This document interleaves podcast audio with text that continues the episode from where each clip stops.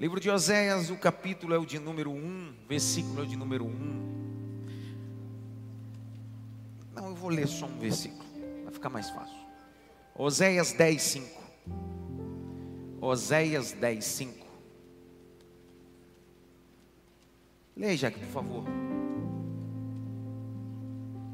Os moradores de Samaria ficarão com medo por causa do bezerro de Bet-Avém. O seu povo se lamentará por causa dele, e os sacerdotes idólatras tremerão por causa da sua glória que já se foi. Lê de novo. Oséias 10, 5. Quantos trouxeram caneta? Levanta a caneta assim, ó. Se tiver alguém do seu lado que não trouxe caneta, bate na cabeça dele. Assim. Quem trouxe a sua Bíblia, levante a Bíblia. Pode ser no smartphone também. Se tiver alguém do seu lado que não trouxe nem Bíblia impressa nem no smartphone, bate na cabeça dele também.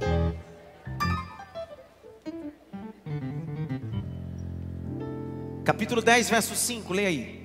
Os moradores de Samaria ficarão com medo por causa do bezerro de Bet-Avém. O seu povo se lamentará por causa dele, e os sacerdotes idólatras tremerão por causa da sua glória que já se foi. Agora vamos para o verso 15 do mesmo capítulo. Leia. Assim se fará com você, ó Betel, por causa da sua grande maldade.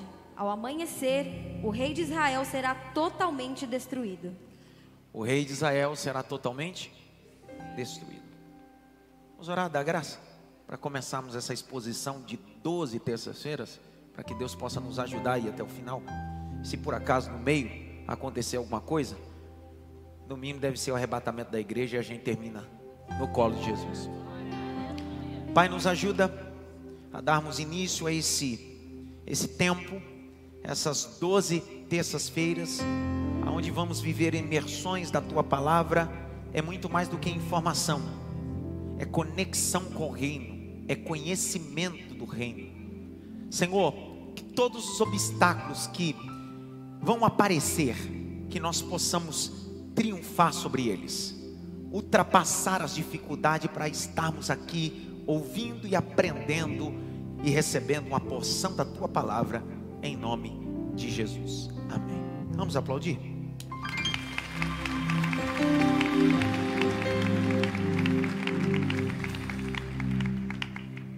Os textos veterotestamentários, de forma linguística e também em sua diagramação, vem para facilitar a compreensão do que nós chamamos da iluminação divina. Por que que eu decidi em Deus fazer a exposição desses doze profetas menores? Não são menores na perspectiva de tamanho, são menores por causa do conteúdo que existe. E não significa que esse conteúdo é pouco ou fraco é que o que nós chamamos em grego de dudeca, a expressão de doze porções, muito mais. Um dos pais da igreja, chamado Agostinho, diz: ainda que eles sejam chamados de doze profetas menores, carregam uma mensagem grandiosa do eterno Deus. Os doze profetas têm a incumbência de serem porta-voz de Deus. Essa é a missão primária profética. Uma das variantes da vocalização profeta é Navi ou Nabi, porta-voz de Deus. O profeta não profetiza o que vê, que acha, que sente. O profeta profetiza o que Deus lhe entrega, lhe comissiona, lhe estabelece. Não é aquilo, eu senti no coração, eu achei de falar. O profeta é interlocução entre o céu e a terra. O profeta traz do céu para a terra e o sacerdote traz da terra para o céu. Esses são os ministérios. É o princípio básico. Quando você vê um sacerdote, o sacerdote representava o povo diante de Deus, oferecendo o que? Sacrifícios. Então o sacerdote é da terra para o céu. Só que o profeta pega do céu e traz para a terra. O profeta precisa ter o que é do céu, não o que é da terra. E é sobre essa vontade desenfreada que o meu coração está. que nessa exposição Deus possa levantar uma geração que tenha do céu para a terra. Vou de novo. Que Deus possa nos dar coisas celestiais para entregar para essa terra. Uma das expressões Shenai Assar é a expressão de os doze, é a expressão hebraica de sua vocalização. E dentro da cronologia, o Oséias está aí. Eu sei que a maioria de nós conhecemos Oséias com uma história bem emblemática. Que história é essa? A história que Deus decide usar a vida do profeta como uma verdadeira profecia. Porque eu penso comigo, que ser porta-voz de Deus e carregar uma mensagem do céu já é complicado. Só que com Oséias, Deus decide dizer para ele: Eu vou usar você como uma profecia. Deus não vai só dizer, assim diz o Senhor, não vai lá e só diz o povo. Eu quero usar a tua vida como profecia para esse povo. Será que nós temos capacidade? Estamos disponíveis para Deus? A grau ponto de dizer a Deus: Minha vida é um instrumento profético nas tuas mãos. Minha casa é um instrumento profético nas tuas mãos. E é isso que vai acontecer com Oséias. Oséias vai profetizar o que nós chamamos em o reino do norte, capital Samaria. É esse o contexto de todo o seu livro. Ainda que no capítulo 1, verso 1 e 2, ele tenha profetizado ao reino do sul, mas todo o livro carrega uma carga profética ao reino do norte, capital Samaria, aonde se estabelecia as dez tribos. De 12, 10 ficavam lá. Só que que o Senhor quer mostrar a este povo, o que o Senhor quer revelar a este povo, nós vamos começar agora. Capítulo 1 de Oséias. Abre aí. Capítulo 1 de Oséias. Verso de número 1. Leia aqui. Palavra do Senhor que foi dirigida a Oséias, filho de Beeri, nos dias de Uzias, Jotão, Acás e Ezequias, reis de Judá e nos dias de Jeroboão, filho de Joás, rei de Israel.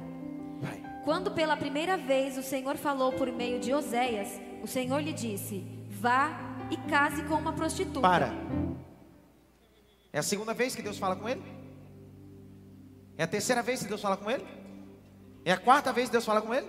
É o quê? A primeira vez que Deus fala com ele, ao invés de Deus falar para ele bem assim, ó, vai lá e fala, Deus disse, vai e casa.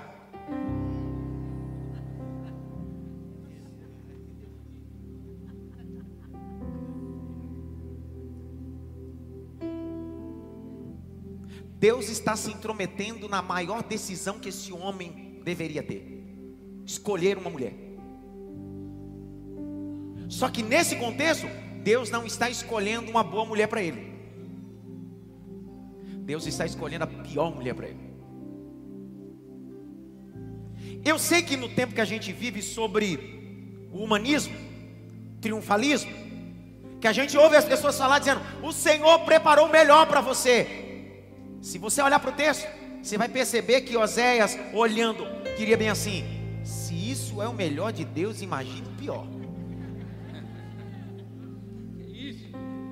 Porque o melhor de Deus não está no seu desejo, está no propósito. O grande problema da vida profética é que eu preciso caminhar dentro de um ambiente de propósito. Eu senti um peso aqui agora. Porque alguns dias Deus tem vitaminado a minha alma, dizendo: Adson, você precisa caminhar debaixo de propósito. E o que Deus está dizendo é: a primeira vez que eu vou falar com você, Oséias, casa. Aí continua o texto. E tenha com ela filhos de uma prostituta. Não, para. Meu Deus. Deus só dará grandes missões a grandes homens. Marinheiro não pode ser treinado em almas calmas, só em tempestades. Charles Swindon vai dizer uma coisa clara: antes de Deus te usar, Ele vai te ferir profundamente. O que Deus está dizendo a Oséias é: quer ser meu profeta? Quero, mas dessa vez eu não quero que você fale por mim, eu quero que você me represente. Eu não quero que você seja a minha boca. Eu não quero que você carregue a minha palavra. Eu quero que você seja a palavra caminhando em Israel. Casa com uma prostituta. Tem filhos com ela. Continua a leitura. Porque a terra se prostituiu, desviando-se do Senhor. Verso 3, lá vai ele. Então Oséias foi e casou com Gomer, filha de Diblaim, que ficou grávida e lhe deu um filho. E o Senhor disse a Oséias: Ponha nele o nome de Jezreel, porque daqui a pouco castigarei a casa de Jeú por causa do sangue derramado em Jezreel. Vou acabar com o reino da casa de Israel. Naquele dia quebrarei o arco de Israel no vale de Jezreel. Para. Mas Deus não poderia só falar? Sim ou não? Pessoal, vamos lá de novo. Deus só não poderia falar, ó, vai lá e diz isso, isso e aquilo. Sim ou não? Só que Deus está dizendo, já que você é meu profeta, você precisa viver na pele o que eu estou vivendo. O que, que o senhor está vivendo? Oséias, você me representa. E Israel é como essa prostituta. Eu amo Israel, mas Israel me troca por qualquer coisa. Eu abro a porta para Israel, mas Israel me troca por qualquer homem que passa pela esquina. Eu curo os filhos de Israel, mas basta qualquer um que apareça e faça alguma coisa diferente, que eles me trocam. Estão se prostituindo.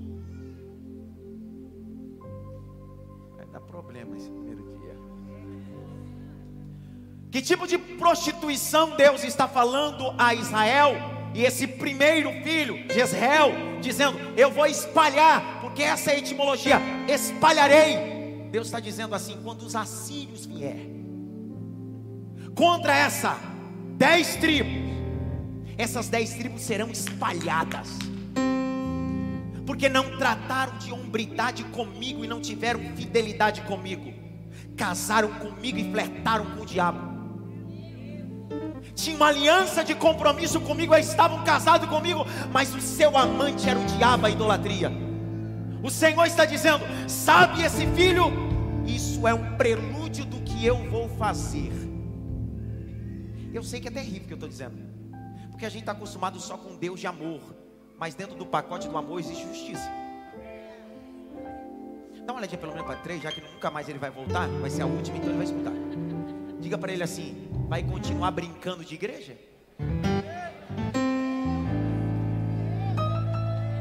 Você está achando que igreja é brincar de casinha? Evangelho é brincar de casinha?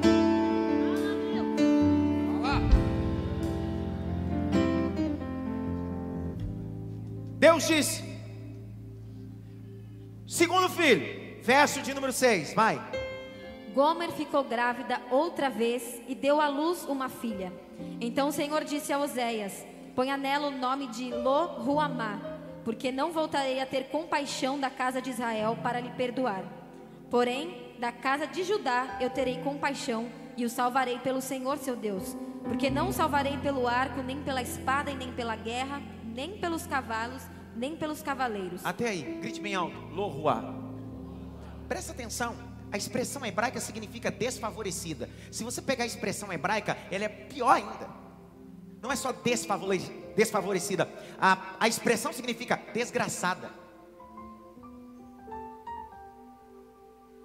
Desgraçada é um termo pesado, sim ou não? Sim ou não, pessoal? Só que essa mesma expressão desgraçada, Deus, em uma carta, enviou uma igreja. E chamou essa igreja de desgraçada. A Bíblia diz em Apocalipse que sete cartas foram enviadas às sete igrejas da Ásia Menor. E uma dessas igrejas se chamava Laodiceia. Laodiceia era um centro importante bancário, importava um pofrígio e também uma lã enegrecida, ficava geograficamente no meio entre Colosso e Herápolis, águas quentes, águas frias que desaguavam nela e chegavam lá mornas. O Senhor faz um trocadilho dizendo: Você não é quente nem frio, é morno. Aí o pior de Deus vai dizer: Você é um desgraçada, igreja, miserável, pobre, cega e nua. O que que Deus está dizendo? Desgraçado é alguém que saiu do favorecimento da graça. Não é um xingamento dentro da minha cultura nordestina chamar alguém de desgraçado no Nordeste dá problema. Tem peixeira. Só que a etimologia da palavra desgraçado é alguém que tem ausência de graça. O que Deus está dizendo a Oséias é: o segundo a segunda filha que você está gerando é o que vai acontecer com o povo de Israel. Eles vão sair debaixo da graça e vão entrar na desgraça. Esse é o contexto desse livro. O terceiro filho vai nos deixar mais embasbacado ainda. Versículo de número 8. Lê, Jaque. Depois de ter desmamado Lohuamá, Gomer ficou grávida mais uma vez e deu à luz um filho. E o Senhor disse: Ponha nele o nome de Loami, porque vocês não são o meu povo, nem eu serei o seu Deus.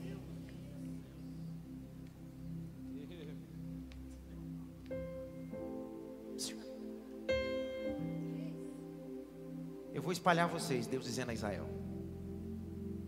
Por que o Senhor vai me espalhar? Porque vocês saíram da graça, estão vivendo um ambiente de desgraça moral. Terceiro, por que, o Senhor vai fazer isso? Porque vocês deixaram de ser o meu povo e se tornaram um povo de Baal, divindades cananitas, de Balaíns, de Astarotes. Porque o que é meu eu não abro mão para nada. A palavra zeloso é ciumento. A ideia da palavra zeloso é ciumento, que faz questão no hebraico. O que Deus está dizendo é: Eu sou um Deus zeloso. Eu não divido você com ninguém. Eu não quero que você me busque à noite. E durante o dia busque outra divindade. Eu sou teu Deus à noite, de manhã, tarde, em todos os momentos. Só que diante disso, Deus decide usar um paralelo. Por quê? Porque o reino do norte tiveram 19 reis. Quantos reis? Quantos reis? Todos eles desviados. Gente sentada no trono, todos eles fizeram o que era mal aos olhos do Senhor. Onde você quer chegar, pastor? Aqui. O que muda o homem não é o trono, é o Deus que estabelece o trono. 19 homens estavam num ambiente sacro, infelizmente desviados do propósito. E essa consequência vai levar essas dez tribos até o cativeiro. Não babilônico, ao contrário do reino do sul, que capital é Jerusalém, aonde ficaram duas tribos, Judá e Benjamim. Aqui são dez tribos, capital é Samaria, e eles não serão subjugados pelos babilônicos, eles serão subjugados pelos assírios. Deus está dizendo: vocês se prostituíram porque vocês me trocaram por qualquer Deus. Lembre-se que uma das bases de Shemot, Êxodo capítulo 20, o Senhor, quando entrega as leis, o Senhor disse: Não adorarás a outro Deus, somente a mim adorarás. Que está acontecendo aqui é um povo que está debaixo de consequências de decisões equivocadas. Abra um parente para dizer: do que se queixa o homem? Se não dos seus próprios erros. Nós precisamos nos conscientizar que nesse primeiro dia, nós estamos falando sobre um profeta chamado Oséias. Será que eu estou disponível a ser usado por Deus? Porque se eu não estiver disponível a ser usado por Deus, eu serei Israel. A mensagem é para mim. Então só existe dois papéis aqui. Ou nós seremos Oséias, ou nós seremos aqueles que vão receber a mensagem que um Oséias vai trazer. Por mais dura que for, viver a palavra, viver a palavra na terra, eu prefiro ser um Oséias do que receber uma palavra de Oséias vou liberar a primeira mensagem de Deus profética desse altar sobre a sua vida. Esse ano, Deus vai te levantar com um propósito. Não te levar a palavra através da tua boca, mas a palavra estar em você, a sua vida ser ser a palavra e ser a palavra em qualquer setor da sociedade. Existe uma mensagem de Deus em você e através de você.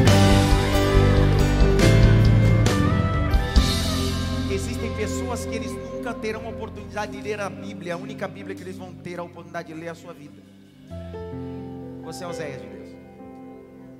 Só que o melhor de tudo é que diante de tudo isso, o Senhor diz assim, ó: No meio de Israel, um povo com todo o seu conceito que me se vendeu, eu vou levar vocês para um propósito, porque eu sou ciumento e não vou abrir mão de vocês. Assim como Oséias casou com a prostituta, e ela trocava Oséias, e eu disse para ele: não abra mão dela, não largue ela, eu farei do mesmo jeito, mesmo sabendo que vocês serão levados e os assírios vão fazer de vocês espalhar, mas eu sou o Senhor de vocês. Olha o capítulo de número 2, versículo de número 11, a seguir, leia Jaqueline. Farei cessar toda a sua alegria, as suas festas, as festas de lua nova, os seus sábados e todas as suas solenidades. Devastarei as suas videiras e as suas figueiras, das quais ela diz: Este é o pagamento que recebi dos meus amantes. Farei com que virem mato e os animais selvagens as devorarão. Eu a castigarei pelos dias dos Baalins, nos quais lhe queimou incenso e se enfeitou com os seus pendentes e com as suas joias, e andou atrás de seus amantes, mas de mim se esqueceu, diz o Senhor. Vai. Portanto, eis que eu a atrairei e a levarei para o deserto, e lhe falarei ao coração, e ali eu lhe devolverei as suas vinhas, e farei do vale de Acor uma porta de esperança. Ali ela me responderá, como nos dias da sua mocidade, e como no dia em que saiu da terra do Egito. Naquele dia, diz o Senhor, ela me chamará de meu marido, e não me chamará mais de meu Baal. Removerei da sua boca os nomes dos Baalins, e ela não mais se lembrará desses nomes. Naquele dia farei a favor dela uma aliança com os animais selvagens, com as aves do céu e com os animais que rastejam sobre a terra. Tirarei da terra o arco, a espada e a guerra, e farei com que o meu povo repouse em segurança. Farei de você a minha esposa para sempre. Farei de você a minha esposa em justiça, em juízo, em bondade e em misericórdia. Farei de você a minha esposa em fidelidade, e você conhecerá o Senhor. Presta atenção que Deus está falando para Israel, no meio de todas as suas ações, Israel. Promíscua, moralmente, espiritualmente, me trocando por Baal e Balaíns, eu os levarei para o deserto, vos falarei ao coração, porque tudo isso terá um propósito. Eu serei o teu marido, diz o Senhor dos Exércitos. Adornarei a ti, ó Israel. E o melhor de tudo, olha o capítulo de número 6, verso 1 a seguir, porque Deus está dizendo: Eu nunca levo alguém para ferir, se eu não tiver propósito de sarar. Ou de novo, Deus é diferente das pessoas que você se relaciona, porque as pessoas que nós nos relacionamos, elas só ferem. Deus está dizendo: Eu vou ferir, mas eu vou sarar. Veja, querido. Venham e voltemos para o Senhor, porque Ele nos despedaçou, mas vai nos curar. Ele nos feriu. Não lê de novo, pelo amor de Deus. Venham e voltemos para o Senhor, porque Ele nos despedaçou, mas vai nos curar. Ele vai o quê? Vai nos curar. Ele vai o quê? Vai nos curar. Porque Ele nos feriu, mas também vai curar as nossas feridas.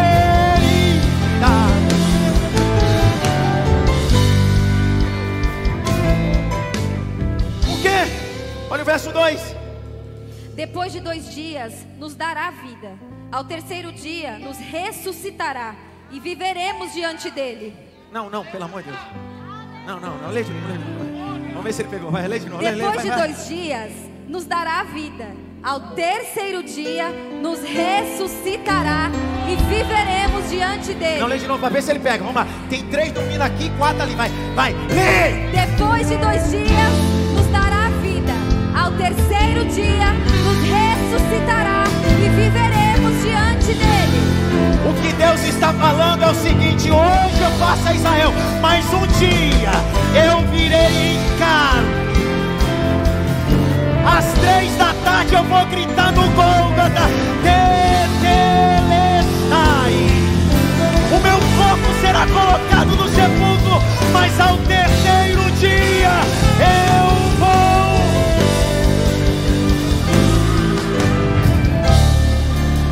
A ver a ressurreição de Cristo com o propósito da igreja?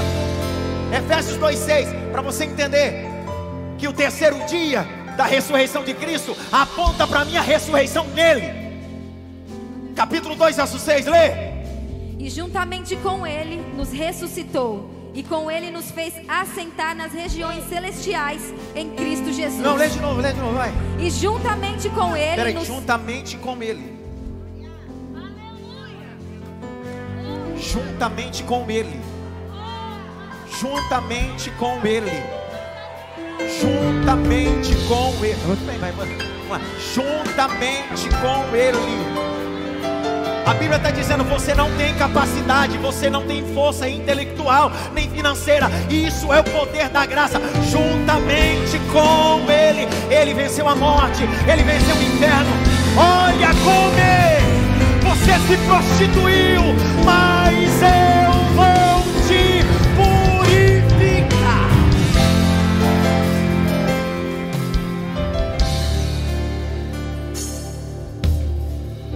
Por que o Senhor está fazendo tudo isso? Por que, que Deus está pegando Oséias? Está dando ele três filhos. Cada filho carrega o que Deus vai fazer ao seu povo. Deus está dizendo: Gomer representa Israel, Oséias representa Deus. Os três filhos são consequências do pecado. Mas por que, que Deus está fazendo tudo isso? Nós vemos capítulo 2. Eu vou te levar ao deserto. Vou falar o teu coração. Vou mudar você. Mas por que, que o Senhor quer fazer tudo isso? Olha o texto, capítulo 13. Abre aí. 13, verso 4. O que é que ele quer nos mostrar? Lê. Mas eu sou o Senhor, seu Deus, desde a terra do Egito. Portanto, vocês não conhecerão outro Deus além de mim, porque não há Salvador a não ser eu. A palavra grega, sotéria, é salvação. Soter, salvador. O que Deus está dizendo é: Eu sou o único salvador da tua história. Porque através de mim você tem salvação. Que Deus quer mostrar para Israel é que caminhar em um terreno obscuro da idolatria nos afasta de Deus. Eu sei que enquanto eu estou falando, você deve estar pensando: idolatria é alguém que tem uma estátua em sua casa e acende vela. Não. A pós-modernidade nos ensinou que existem pessoas que são idólatras sem estátuas. Idolatram seus filhos, idolatram seus pets, idolatram seus trabalhos, idolatram suas coisas e colocam sempre as coisas e o que ele tem acima de Deus. Deus está dizendo: sou eu em primeiro lugar. Segundo a sua família. Terceiro a igreja. Mas não se esqueça, não me troque por nenhuma dessas duas coisas. Eu continuo em primeiro lugar da sua vida. Primeiro Deus. Segundo sua família. Terceiro a igreja. Grite bem alto, Espírito Santo. Mais alto, Espírito Santo. Eu preciso me dedicar à tua palavra. Uma olhadinha pelo menos para três assim. Toma vergonha na cara, vai.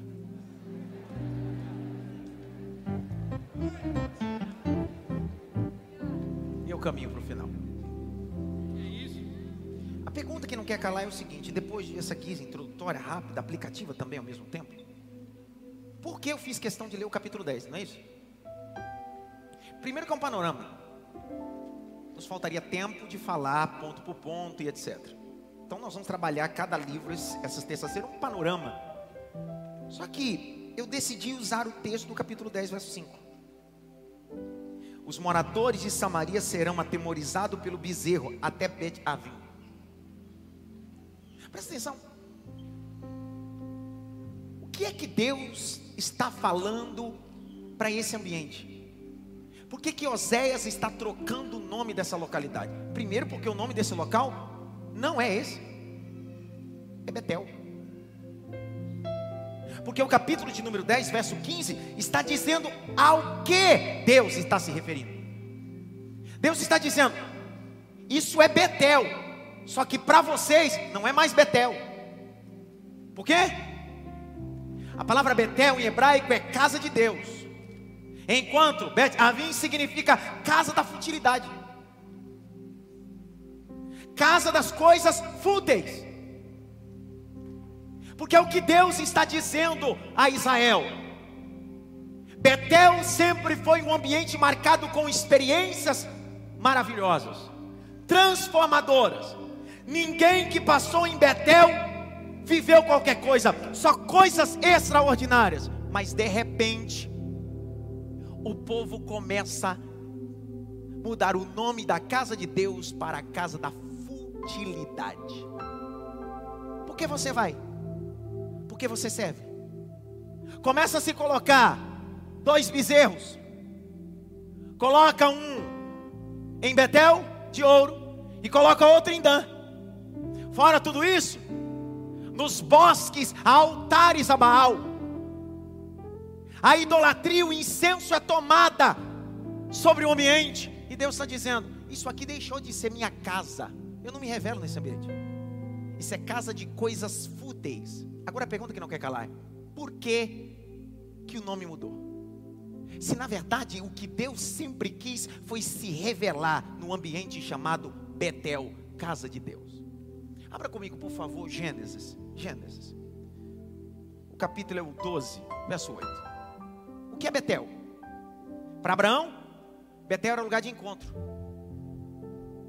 Betel era lugar de encontro. Capítulo 12, verso 8. Veja aqui. Passando dali para o monte a leste de Betel, armou a sua tenda, ficando Betel a leste e Ai a oeste. Ali edificou um altar ao Senhor. Ali edificou o quê? E invocou o nome do Senhor. Agora vai para o capítulo 13, verso 1 a 4. O que é Betel para Abraão? O que é Betel para Abraão? Vai. Abraão saiu do Egito e foi para o Neguebe. Ele e a sua mulher e tudo que tinha. E Ló foi com ele. Abraão era muito rico, possuía gado, prata e ouro. Fez as suas jornadas do Neguebe até Betel até o lugar onde primeiro tinha armado a sua tenda entre Betel e Ai, até o lugar do altar que anteriormente tinha feito. E ali Abrão invocou o nome do Senhor. Betel ficava a 20 quilômetros de Jerusalém, a norte de Jerusalém. Para Abraão, Betel era um lugar de altar, de encontro com esse Deus. Para Jacó, Betel era um lugar de revelação. Capítulo 28 do Gênesis, abre aí. Para Jacó, Betel não é casa da futilidade, é casa de Deus, é casa de mudança, é casa de encontro. A origem de Betel nunca foi uma casa de futilidade. Você vai para lá para fazer o quê? Namorar, bater papo. Não, não. Eu vou para Betel porque vou me encontrar com Deus a casa. Você vai para lá para fazer o quê? Eu vou vender, vou fazer network. Para! Antes você fazer network aqui, faz um network lá. O seu contato primeiro é com Deus. Betel, para Abraão, é ambiente de encontro. Para Jacó, é ambiente de revelação. Capítulo 28, verso 16 a 19. Lê aí. Quando Jacó despertou do sono, disse na verdade o Senhor, disse na verdade: O Senhor está neste lugar, e eu não sabia.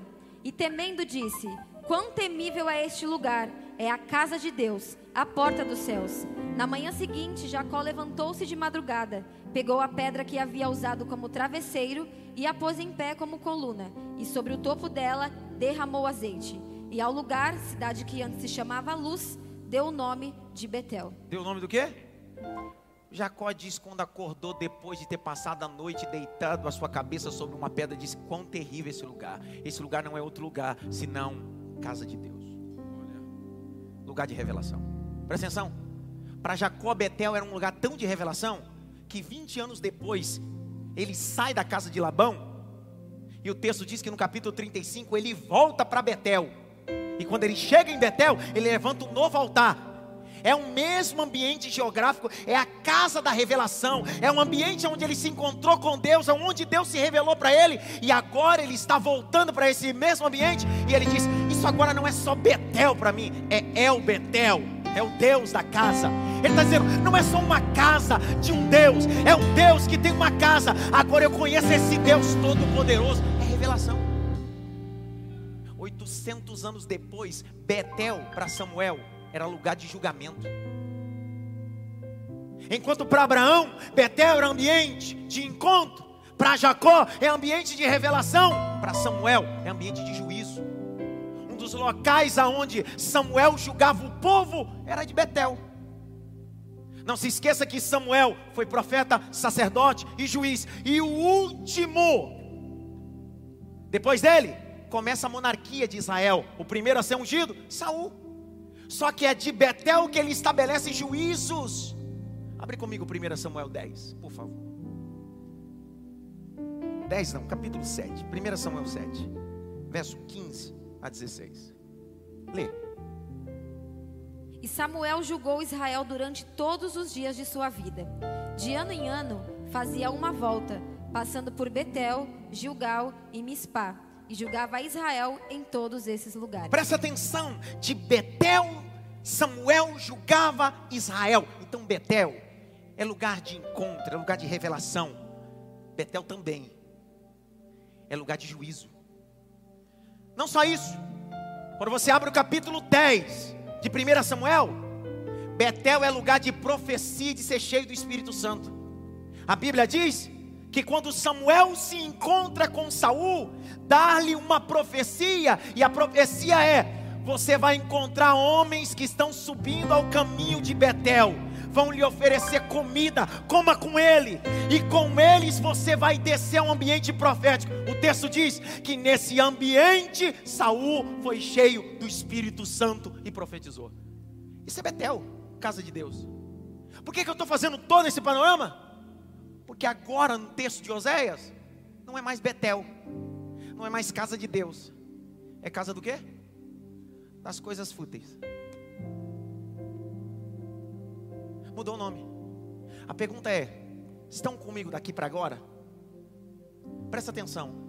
Quem mudou o título desse ambiente não foi Deus, foi um homem. Quando o nosso egoísmo se manifesta, nós destruímos um legado que Deus estabeleceu para outras gerações. Quando Salomão morre, Deus entregou dez tribos na mão de Jeroboão. E daí se dividiu as capitais. Reino do Sul, como eu já disse, capital Jerusalém. Reino do Norte, capital Samaria. Quem é o líder aqui? Jeroboão. Jeroboão, Deus fala ao seu coração, dizendo-lhe: se você agir de forma reta, eu vou te honrar. Abre aí, primeira reis. Abre aí, primeira reis. Capítulo 11, verso de número 38.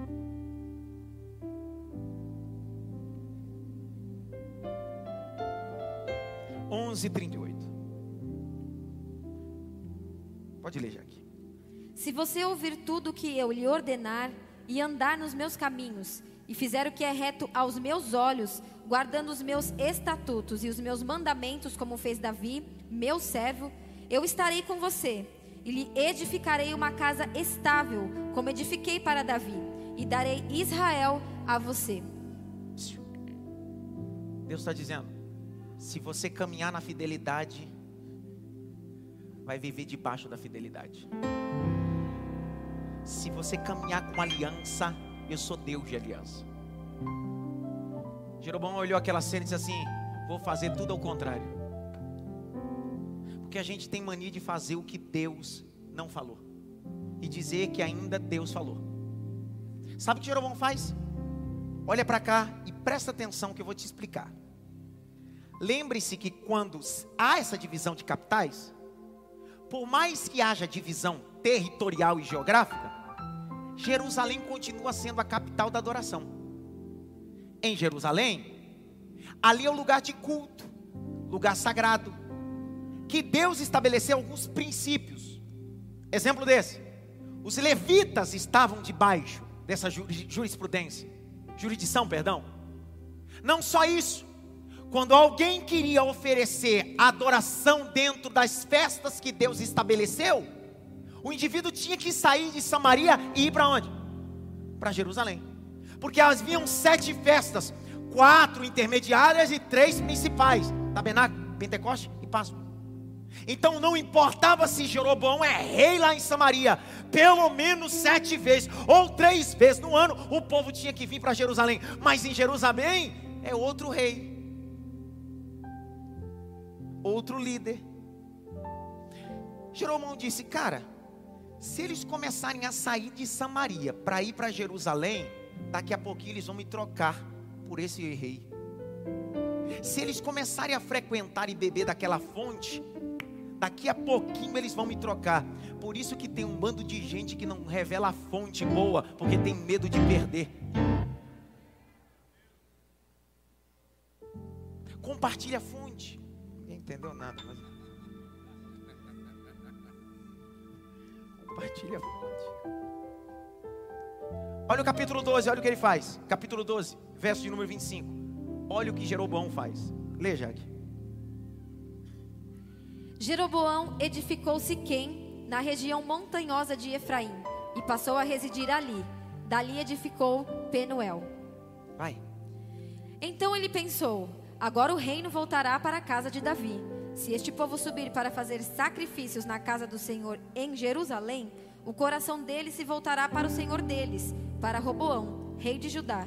Eles me matarão e voltarão para ele, para o rei de Judá. Por isso, depois de se aconselhar, o rei fez dois bezerros de ouro e disse ao povo: Basta de subir a Jerusalém. Eis aqui os seus deuses, ó Israel, que tiraram vocês da terra do Egito. Pois em um em Betel e outro em Dan. Aonde ele colocou um bezerro? Betel. Aonde? E outro aonde? Olha para cá. Primeira coisa que Jeroboão está fazendo é tirando o símbolo máximo que tinha naquela época. O que é que tinha em Jerusalém que o povo ia e aonde Deus se manifestava? Na arca da aliança. Não havia nenhum utensílio que não fosse sagrado, exceto a arca da aliança, aonde Deus se manifestava sobre o propiciatório. Então o que que Jeroboão faz? O negócio é o seguinte: já que eu não posso fazer uma arca, construo dois bezerros de ouro. E digo para o povo: não precisa ir até lá, você tem aqui. Isso fala de um cristianismo relaxado e cômodo. Você não precisa. Eu vou ter que mandar um recado para os online agora. Tecnologia veio para nos ajudar. Eu tenho gente aqui que acompanha de todos os lugares do mundo, gente que trabalha e assiste a mensagem depois. Mas tem gente aí que é um bezerro de ouro. Ele não quer saber mais de vir para o culto, não quer saber mais de contato com a igreja física, porque para ele a tecnologia se tornou um bezerro de ouro em Betel. Para quê? Ele está em casa, senta. E se a mensagem como essa, que não é de vitória, é corretiva, a primeira coisa que ele faz é desligar. Eu vou dormir, eu coloco no Big Brother, porque é bezerro de ouro. Porque se ele estiver aqui e eu estiver pregando, e eu começar a apertar a coisa e ele se levantar, eu vou gritar: está indo para onde?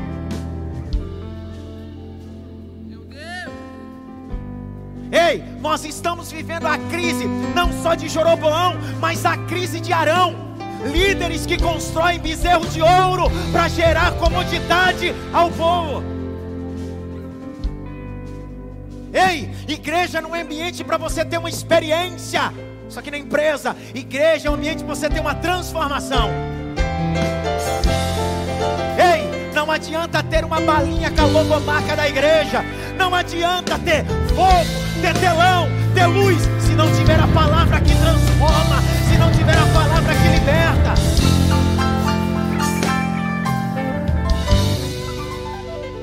Mais fácil. Para que que você vai para Jerusalém? Tem bezerro de ouro aqui e um deles está onde? Em Betel. Por que que Deus está chamando através de Oséias, Betel, de casa da futilidade? Porque Deus está dizendo: era eu que me manifestava ali. Não precisava da arca em Betel, porque eu era a própria arca em Betel.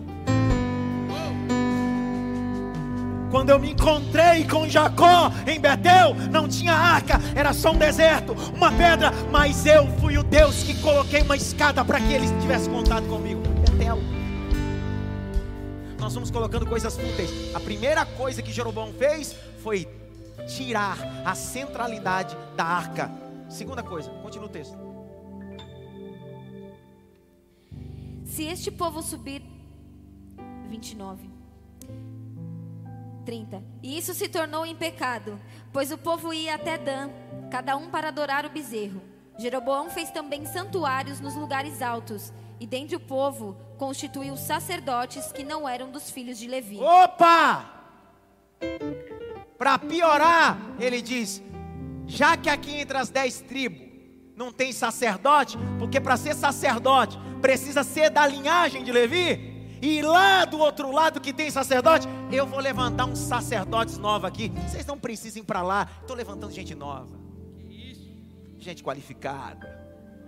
Gente que tem contato, gente que sabe fazer as coisas. Tá de falar uma coisa. Não confunda diretor de empresa com sacerdote, são coisas completamente distintas. Não confunda palestrante com pregador, são coisas distintas.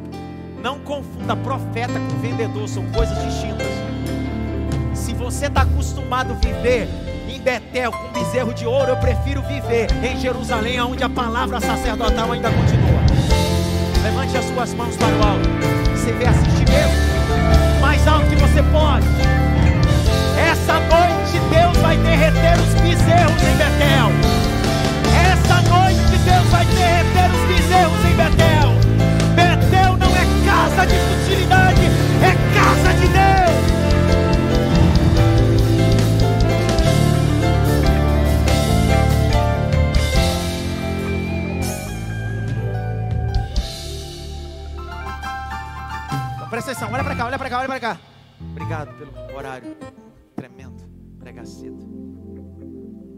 Ele disse: o negócio é o seguinte, eu vou acabar com a ida deles para Jerusalém, não vão mais para a festa. Segundo, vou substituir a arca por bezerro de ouro. Olha que louco. Terceiro, eu vou levantar sacerdotes novos. E quarto, que é o pior de todos, ele disse: aqui vai ser um calendário diferente. Presta atenção o povo de Deus, quem determinou o calendário foi Deus. O calendário do povo de Israel foi Deus que estabeleceu. Só que Jeroboão dá uma louca nele e diz assim: aqui quem vai mandar na data sou eu. Vai ser no mês que eu quero. Porque está cheio de gente dizendo: sou eu que mando, sou eu que faço, sou eu que levanto, sou eu só que Deus está dizendo assim, ó, eu sou o Senhor de Betel. Eu sou o Senhor da casa. Continua a leitura, Jaque. Insistiu, instituiu uma festa no oitavo mês, no dia décimo quinto do mês, igual à festa que se realizava em Judá, e ofereceu sacrifícios no altar. Fez o mesmo em Betel, e ofereceu sacrifícios aos bezerros que havia feito também em Betel estabeleceu sacerdotes que serviam nos lugares altos que havia construído. No décimo quinto dia do oitavo mês, escolhido ao seu bel prazer, ele subiu ao altar que havia construído em Betel e ordenou uma festa para os filhos de Israel. Até aí. Grite bem alto. Betel. Casa de Deus. Não casa de futilidade. Por que, que Deus está usando Oséias? Porque Deus está dizendo bem assim o que era um ambiente da revelação, do encontro, do juízo, dos decretos, da unção, se tornou lugar do bezerro, de coisas fúteis, de agendas loucas, de sacerdotes mentirosos. Está aparecendo um louco aí outro dia que apareceu e disse assim: Eu sou pastor, por que, que você é pastor? Porque eu fui no Monte Minho Giro. Nós estamos vivendo esse tempo tempo de gente que está sendo levantado por Jeroboão em Betel, onde o bezerro é Deus. Mas me escute, Deus está dizendo em Oséias: esse tempo de casa de futilidade vai passar. Porque eu vou levar vocês para um ambiente do deserto. Não vou matar vocês, eu vou purificar vocês, eu vou curar vocês. Olha o capítulo 4 de Oséias. Por que, que Deus está dizendo isso? E eu caminho para o final. 4, 15. Veja aqui. Se você, Israel, quer se prostituir, pelo menos não faça com que Judá se torne culpado. Não venham a Gilgal, nem subam a Bet Avém. E não jurem dizendo, tão certo como vive o Senhor. Como vaca rebelde, Israel se rebelou. Será que o Senhor pode apacentá-los num lugar espaçoso, como se fossem cordeiros? Capítulo 5, verso 8 agora. Vai. Toquem a trombeta em Gibeá e façam soar o alarme em Ramá. Comecem a gritar em Bet Avém. Cuidado, Benjamim. Capítulo 10, versos 5 a 8. Pode ler. Os moradores de Samaria ficarão com medo por causa do bezerro de Bet Avém. O seu povo se lamentará por causa dele, e os sacerdotes idólatras tremerão por causa da sua glória, que já se foi. Também o bezerro será levado à Assíria, como presente para o grande rei. Efraim se co cobrirá de vexame, e Israel ficará com vergonha do seu ídolo de madeira. O rei de Samaria será como lasca de madeira na superfície da água. Os lugares altos de Avém, que são o pecado de Israel, serão destruídos. Espinhos e ervas daninhas crescerão sobre os seus altares.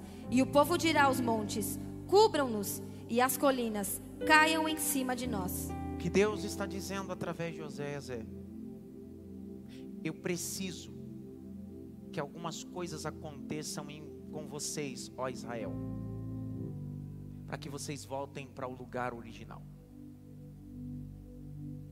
Qual é a finalidade de tudo isso? Capítulo 14, verso 1 a seguir. Leia aqui. Israel, volte para o Senhor seu Deus, porque você caiu por causa dos seus pecados. Tragam palavras de arrependimento e convertam-se ao Senhor, dizendo: Perdoa toda a nossa iniquidade. Aceita o que é bom, e em vez de novilhos, os sacrifícios dos nossos lábios. A Síria não nos salvará. Não iremos montados em cavalos, e não mais diremos as obras das nossas mãos, que elas são o nosso Deus, porque só em ti o órfão encontra misericórdia. Vou curar a rebeldia deles, vou amá-los de boa vontade, porque a minha ira se afastou deles. Serei para Israel como orvalho, ele florescerá como lírio e lançará suas raízes como cedro do Líbano. Os seus ramos se estenderão, o seu esplendor será como da oliveira, e sua fragrância como a do cedro do Líbano. Os que se assentavam à sua sombra voltarão, serão vivificados como o trigo, e florescerão como a videira. A sua fama será como a do vinho do Líbano. Ó Efraim, que tenho eu a ver com os ídolos? Sou eu que ouço as suas orações e cuido de você. Eu sou como o cipestre verde. De mim procede o seu futuro. Quem é sábio, que entenda estas coisas. Quem é inteligente, que as compreenda. Porque os caminhos do Senhor são retos, e os justos andarão neles, mas os transgressores neles cairão. Eu terminei de fazer um, uma breve panorama sobre esse primeiro profeta menor. Que Deus decidiu não só dar uma profecia, mas fez da vida, dele a própria profecia. Casando-se com uma prostituta Gomer, gerando três filhos que apontava sobre o que Deus ia fazer, o que eles se tornaram que eles não eram. Deus ia espalhar, estavam em desgraça. E eles não eram povo de Deus. Mas diante de tudo isso, o que era a casa de Deus se tornou casa de futilidade. É esse clima que eu quero terminar esse sermão. Minha vontade hoje, como pregador, que sei o que Deus me chamou, era fazer você voar dessa cadeira. É pedir para você levantar a mão. Só que hoje, essa mensagem precisa nos trazer de volta a Betel. O que é que você está fazendo na casa de Deus? O que, é que você está fazendo aqui? O que, é que te atraiu para cá? O que, é que você é crente? Você serve Jesus? Por que, que você lê a Bíblia? Por que, que você crê na salvação?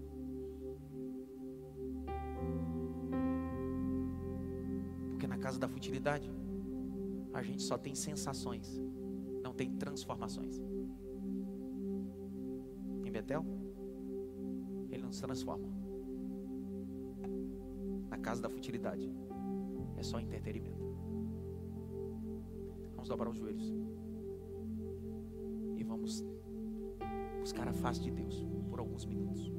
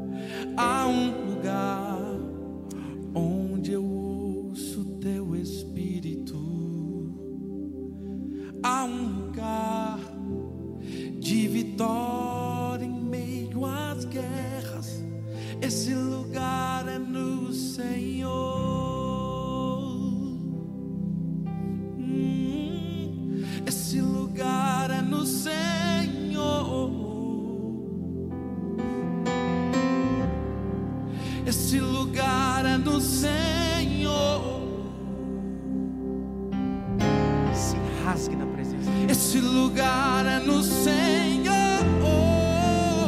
Se rasgue na presença. Esse lugar é no Senhor.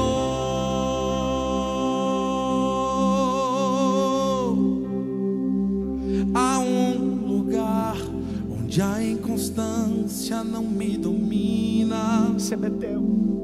Há um lugar onde minha fé é Isso é fortalecida. Há um lugar onde a paz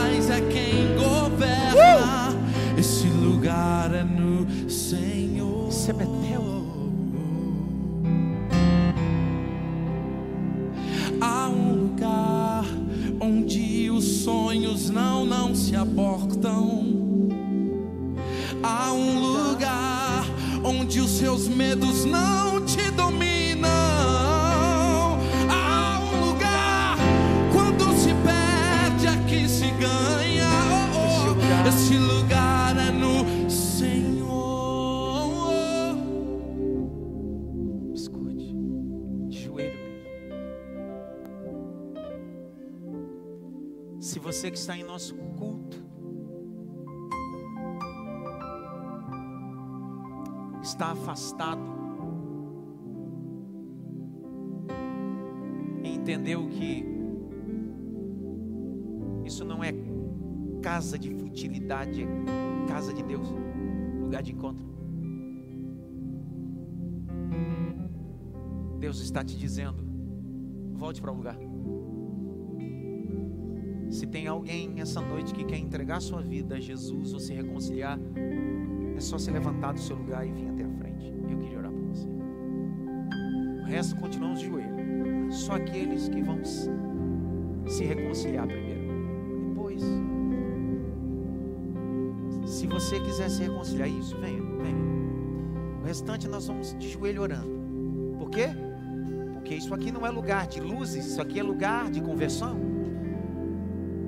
Isso. Tem três. Tem o quarto.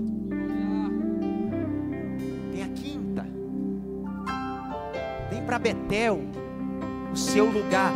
Tem o sexto, tem o sétimo. Vem para Betel, teu lugar é Betel.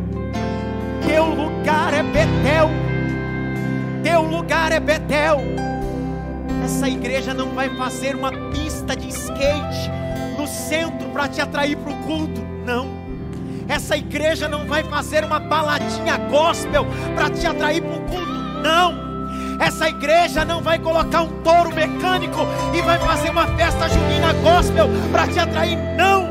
Isso aqui não é casa de futilidade. Isso é casa de Deus. Você vai ser atraído pela palavra. Eu sou tua casa, tua morada. Eu sou teu lar. Vai ficando em pé. Mude as coisas de lugar. Eu sou tua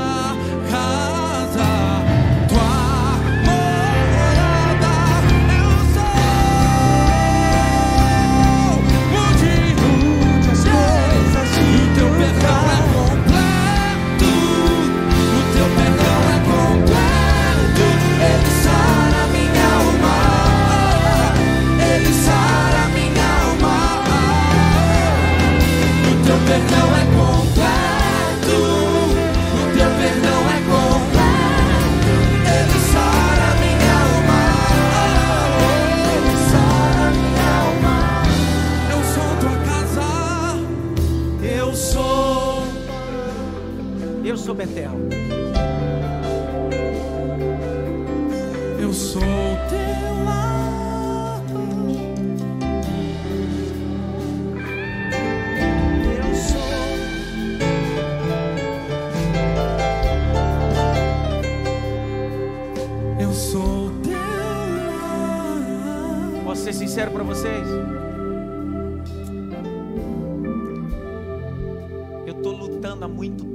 para ser um Oséias. Mas muito. Muito. Mas cada dia lendo a Bíblia, eu descubro que me pareço muito mais com Gomer do que com Oséias.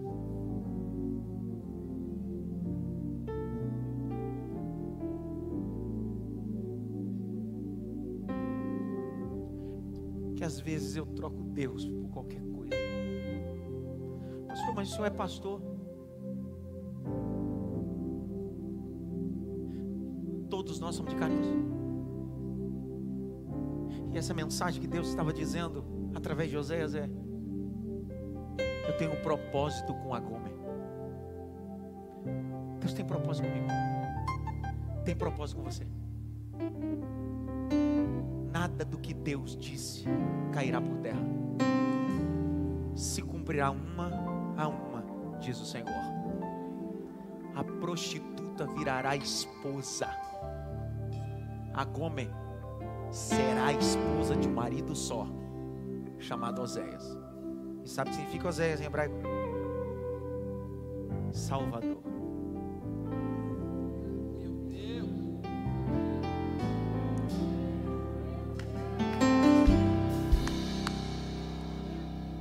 Por isso que Jesus é o esposo da noiva. O noivo e a noiva. Isso que no dia do arrebatamento será uma cerimônia de casamento. Vou nem explicar isso aqui. Quando Jesus vir buscar a noiva, vai ser um cerimonial de casamento. Existem três céus: Rachamai, céu dos céus, onde tem um trono. Céu espacial, onde tem as estrelas, a galáxia, os planetas. E o céu atmosférico, esse que daqui da terra você olha e vê as nuvens. A Bíblia diz em Tessalonicenses que ele virá, sairá do céu dos céus, passará pelos planetas e pela galáxia, vai entrar na atmosfera, só que ele não vai descer e pisar. A Bíblia diz que ele ficará no meio das nuvens. E nós nos encontraremos com ele no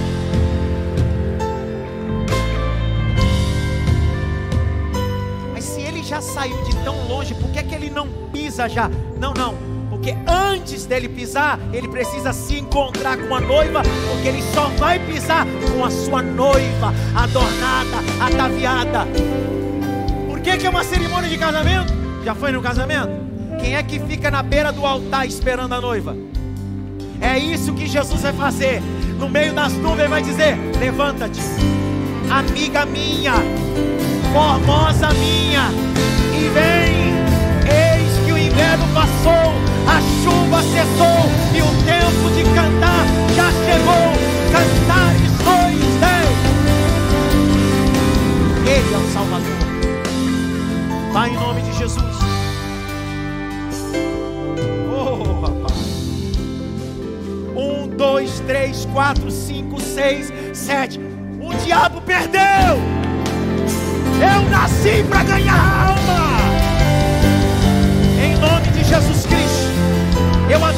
a mente de vocês, abençoo o coração de vocês. Digo que vocês estão em Betel, casa de Deus, e hoje Deus balançou vocês, tirou vocês do período de futilidade, de coisas superficiais. Hoje Deus os levará a águas profundas, a propósitos eternos, em nome de Jesus. Você pode celebrar aí. Sou a casa. Ai, Paraíba.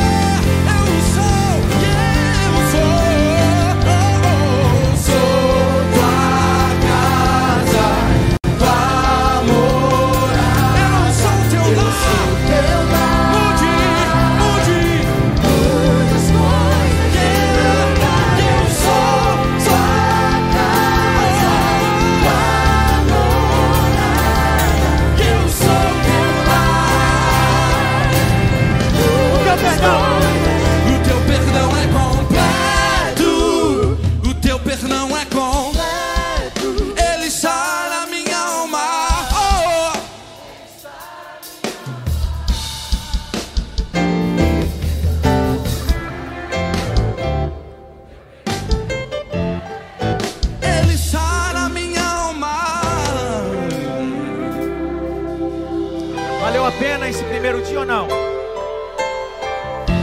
Valeu a pena esse primeiro dia ou não?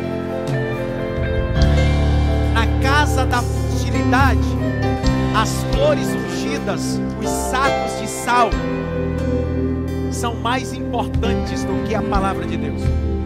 Em Betel, a coisa mais importante é a palavra.